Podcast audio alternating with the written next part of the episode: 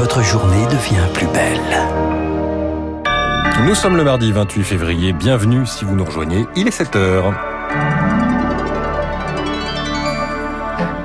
La matinale de Radio Classique avec Augustin Lefebvre. La réforme des retraites arrive au Sénat ce mardi. Les débats s'annoncent moins houleux qu'à l'Assemblée nationale. Côté syndical, en revanche, la contestation ne faiblit pas. Les syndicats du rail appellent à une grève à la SNCF à partir du 7 mars, grève reconductible. Changement de cap pour la France en Afrique. Emmanuel Macron veut réduire les effectifs militaires français sur place afin de développer les partenariats avec les bases locales. On fait le point sur les annonces dans ce journal. Et puis, un volet santé consacré aux chutes chez les personnes âgées responsable de 10 000 décès par an selon Santé publique France. Explication à suivre. Radio. Classique. Le journal présenté par euh, Julie Drouin. Julie, à la une, la réforme des retraites désormais entre les mains des sénateurs. Examinée en commission ce mardi, elle sera au centre des débats à partir de jeudi dans l'hémicycle. La majorité de droite, les républicains, favorables au report de l'âge de départ à la retraite à 64 ans, souhaitent toutefois y ajouter leurs pattes et cela pourrait concerner les régimes spéciaux. Pas de quoi rassurer les syndicats du rail qui préparent les prochaines mobilisations. Après l'UNSA, Sudrail et la CGT, la CFDT cheminot a appelle à son tour à la grève reconductible à partir du 7 mars. La faute à un gouvernement qui reste sourd aux revendications de la rue, explique Sébastien Mariani, vice-secrétaire général du syndicat. Depuis le début du mouvement, on avait pu euh, constater que les cheminotes et les cheminots ne souhaitaient pas forcément euh, des actions de grève reconductible parce que c'était trop tôt, parce qu'ils euh, ne souhaitaient pas non plus être en tête de pont de la mobilisation. Mais là, c'est vraiment la surdité du gouvernement face à un mouvement très ancré dans l'ensemble de la population qui a sûrement motivé ce résultat après avoir tout tenté dans le cadre de concertation. On pense que la majorité des citoyens approuveront que les syndicats haussent d'un ton, comme ça avait été dit au gouvernement s'il n'y avait pas de bouger. Et comme il n'y en a pas, ben, c'est logiquement, euh, on a des cheminotes, des cheminots qui euh, actionnent le levier euh, un peu ultime, hein, avec l'aval sans doute de l'opinion publique. Des propos recueillis par Zoé Pallier. Pas de recul sur les retraites de la part du gouvernement. Donc, en revanche, sur le continent africain, Emmanuel Macron admet une forme d'échec. Le chef de l'État a dévoilé hier une nouvelle stratégie africaine prenant en compte la montée d'un sentiment anti-français et qui va se traduire, Chloé Juel, par un allègement de la présence militaire sur place. Oui, l'Afrique ne doit plus être un précaré de la France avec cette phrase. C'est la France-Afrique qu'Emmanuel Macron semble vouloir enterrer. Un changement de ton qui se veut plus humble, plus à l'écoute de l'hostilité africaine.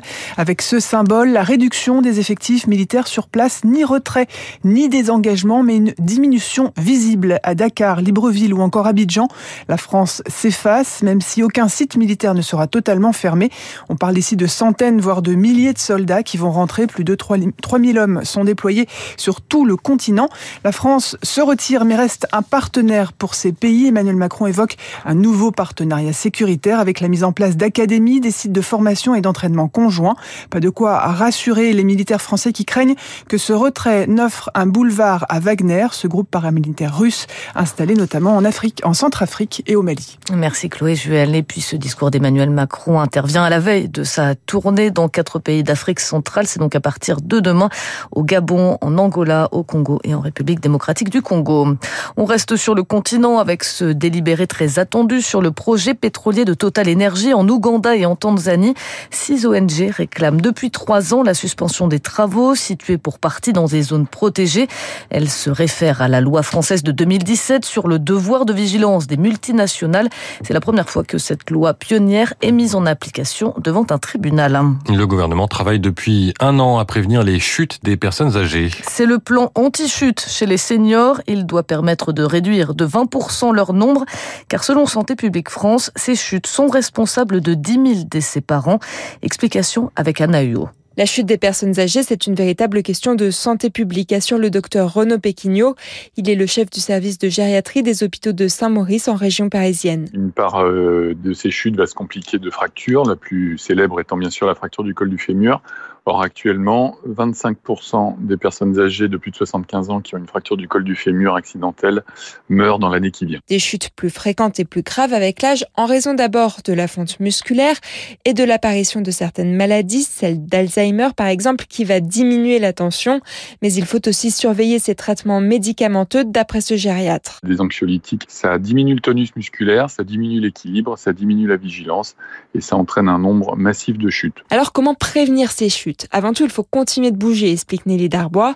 Cette kinésithérapeute accompagne des personnes âgées pour les aider à rester actives. Ça peut être tout simplement arriver à se relever d'un fauteuil et on est dans une démarche quand même d'exercice physique parce que entre rester assis et plusieurs fois dans la journée se relever d'un fauteuil, c'est déjà quelque chose qui sollicite le système cardiovasculaire des différents groupes musculaires. Et le résultat est probant, explique-t-elle, chez les personnes qui pratiquent en moyenne une heure d'activité physique par semaine, le risque de chute diminue d'environ un quart. Et pour aller plus loin sur le sujet, Jean-Christophe Combe, ministre des Solidarités, de l'Autonomie et des Personnes handicapées, anime aujourd'hui une conférence sur ce plan anti-chute en présence de professionnels de santé. Direction nos régions pour terminer ce journal et la sauvegarde de leur patrimoine historique. Une tour en ruine du XIIe siècle, un pont classé qui menace de s'effondrer en Provence ou encore l'entretien de la maison des Césaire à Fort-de-France en Martinique. La restauration de ces sites historiques est financée depuis 2018 par le Loto du patrimoine. Et parmi les projets déposés pour une aide financière cette année, une cabane Tchanké, véritable emblème du bassin d'Arcachon pour le maire de la Teste de Bûche, Patrick Davé. On l'écoute. C'est une cabane qui est posée sur des bois, des échasses de bois, et elle est au-dessus des flots. Elle date à peu près du 19e siècle. Cette cabane, elle nous tient à cœur euh, ici, les locaux, nous sommes nés avec. C'est un peu notre tour Eiffel, mais la tour Eiffel, chez nous, elle est faite de deux cabanes. il y en a une qui aujourd'hui est en très bon état, l'autre qui ne l'est plus, puisqu'elle aujourd'hui elle est interdite d'accès, et on n'a pas envie que celle qui reste soit orpheline, quoi, tout simplement. Compte tenu de l'ouvrage, un million en l'ensemble, on sait qu'il y a des possibilités d'aide, nous allons les chercher. Le maire de la Teste de Bûche au micro Weiss. Les candidatures pour l'édition 2023 s'achèvent aujourd'hui. Un mot de sport enfin en football. Le champion du monde argentin, Lionel Messi, sacré meilleur joueur de l'année lors des trophées FIFA hier soir.